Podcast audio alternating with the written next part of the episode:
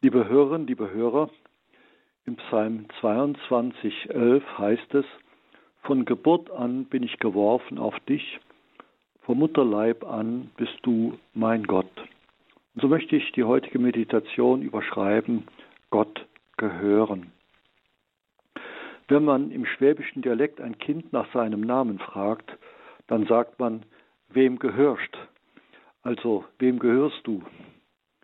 Bei Kindern ist es durchaus auch in anderen Gebieten Deutschlands üblich, von meinem Kind oder von unseren Kindern zu reden.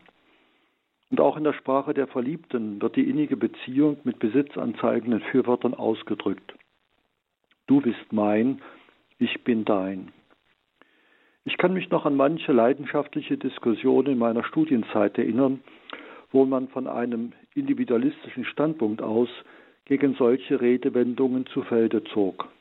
Da wurde dann argumentiert, ich bleibe ich, ich kann mich nicht verschenken, wenn ich mich nicht versklaven will. Doch diese Diskussion scheint abgeebbt. Das gesunde Leben und das gesunde Lebensgefühl haben sich gegenüber solchen Haarspaltereien einfach durchgesetzt. Junge Erwachsene fangen, wenn sie nicht gerade WhatsApps verschicken, ihre Liebesbriefe nach wie vor an mit meine Liebe XY oder mein lieber XY.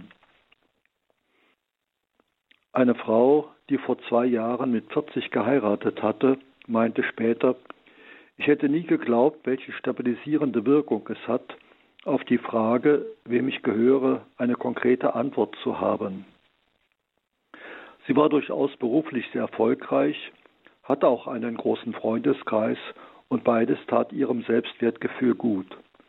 Aber all diese Freundschaften reichten doch von der Qualität her nicht an die tiefe und innige Beziehung zu ihrem Ehemann heran. Das wiederum konnte sie erst an sich beobachten, als sie es erlebte.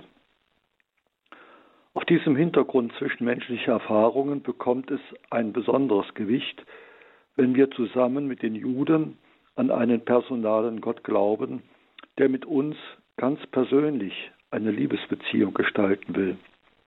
Nicht eine anonyme Schicksalsmacht, nicht eine Kraft, die uns zum Guten antreibt, sondern ein liebendes Du. Und natürlich kennt unsere persönliche Beziehung zum göttlichen Du auch das Auf und Ab, wie wir es zwischen uns Menschen erleben.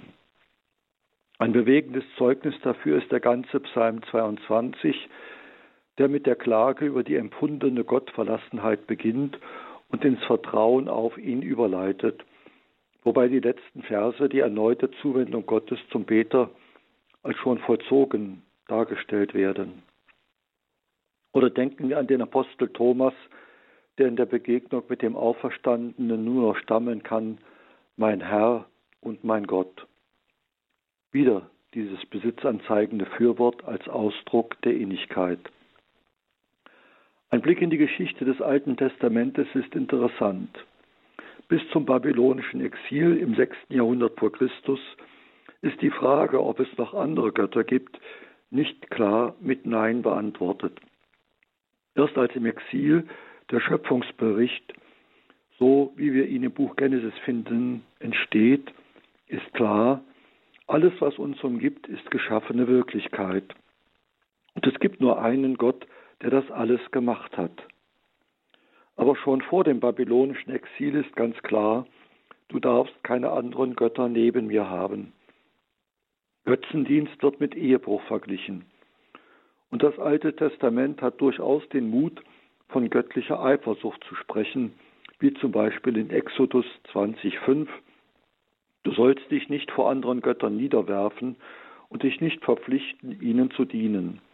Denn ich, der Herr, dein Gott, bin ein eifersüchtiger Gott. Im Psalm 100, Vers 3 kommt die Liebesbeziehung als Eigentumsbeziehung sehr deutlich zum Ausdruck. Da heißt es, erkennt, der Herr allein ist Gott, er hat uns geschaffen, wir sind sein Eigentum, sein Volk und die Herde seiner Weide. Doch nicht jeder Getaufte dringt zu dieser Wirklichkeit vor. Und so macht es durchaus Sinn, dass Gläubige immer wieder eingeladen werden, sich und ihr Leben ganz bewusst und in voller Freiheit Gott zu übergeben. Das hat noch einmal eine andere Qualität als die Erneuerung des Taufversprechens in der Osternacht. Da geht es vor allem um eine Willensentscheidung für Christus. Ich will ihm glauben. Ich will mich an ihm orientieren. Ich widersage dem Wiedergöttlichen und dem Bösen. Auch in unseren Gottesdienstliedern gibt es etliche Zeugnisse für dieses gegenseitige Einssein und sich gehören. Die Christuslieder, die Lieder zum Thema Eucharistie und natürlich auch unsere Weihnachtslieder thematisieren diese Einheit. Zum Beispiel im Lied zu Bethlehem geboren, da singen wir in der zweiten Strophe, in seine Lieb versenken will ich mich ganz hinab, mein Herz will ich ihm schenken und alles, was ich hab. Eja, Eja und alles, was ich hab. Nun muss ich ehrlicherweise eingestehen, dass ich manchmal Zweifel habe, ob wirklich alle, die im Gottesdienst solche Liebeslieder zu Christus singen, sich wirklich bewusst sind, was sie da singen. In manchen Freikirchen und auch in manchen katholischen Gebetskreisen, die der charismatischen Gemeindeerneuerung nahestehen, hat sich der Brauch der Lebensübergabe an Christus herausentwickelt. Bernadette Soubirou, die Seherin von Lourdes, fand ein originelles Bild, um ihre Bereitschaft, ganz für Christus da zu sein, zum Ausdruck zu bringen. Um sich der Neugier, den Belästigungen und den Aufdringlichkeiten zu erwehren, verließ Bernadette 1866 ihre Heimat und schloss sich den barmherzigen Schwestern im Kloster in Nevers an. 1867 legte sie ihre Gelübde ab und erhielt den Ordensnamen Marie Bernard. Einer ihrer Mitschwestern stellte Bernadette die Frage, was tut man mit einem Besen? Man kehrt mit ihm und anschließend man stellt ihn hinter die Tür in die Ecke. Eben, das ist meine Geschichte. Maria hat mich benutzt und nun in die Ecke gestellt. Das ist mein Platz. Im Kloster durfte über ihre Vergangenheit und ihre Visionen nicht gesprochen werden. Es hat also schon beachtliche Konsequenzen, wenn man ernst macht mit der Überzeugung, ich gehöre Gott. Es hat etwas, wenn wir uns zugehörig fühlen dürfen. Ich bin kein wurzelloses Individuum, das sich mit öffentlichen Verkehrsmitteln da und dorthin bewegt und oberflächlich punktuell hin und wieder einem anderen Individuum begegnet. Ich darf mich im Herzen Gottes beheimatet glauben und hin und wieder auch fühlen.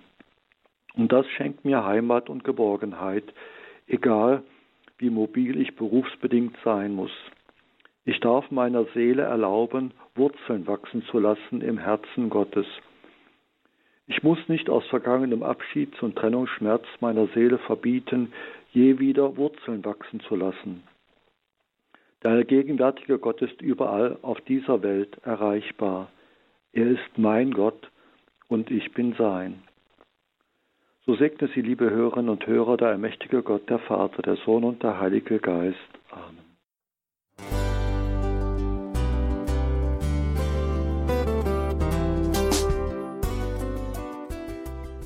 Liebe Zuhörerinnen und Zuhörer, vielen Dank, dass Sie unser CD- und Podcast-Angebot in Anspruch nehmen.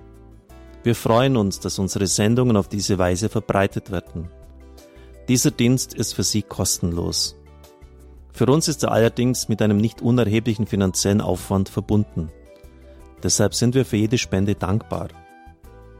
Alle Bankverbindungen unserer Spendenkontos können Sie über unsere Homepage horeb.org unter dem Menüpunkt Spenden einsehen.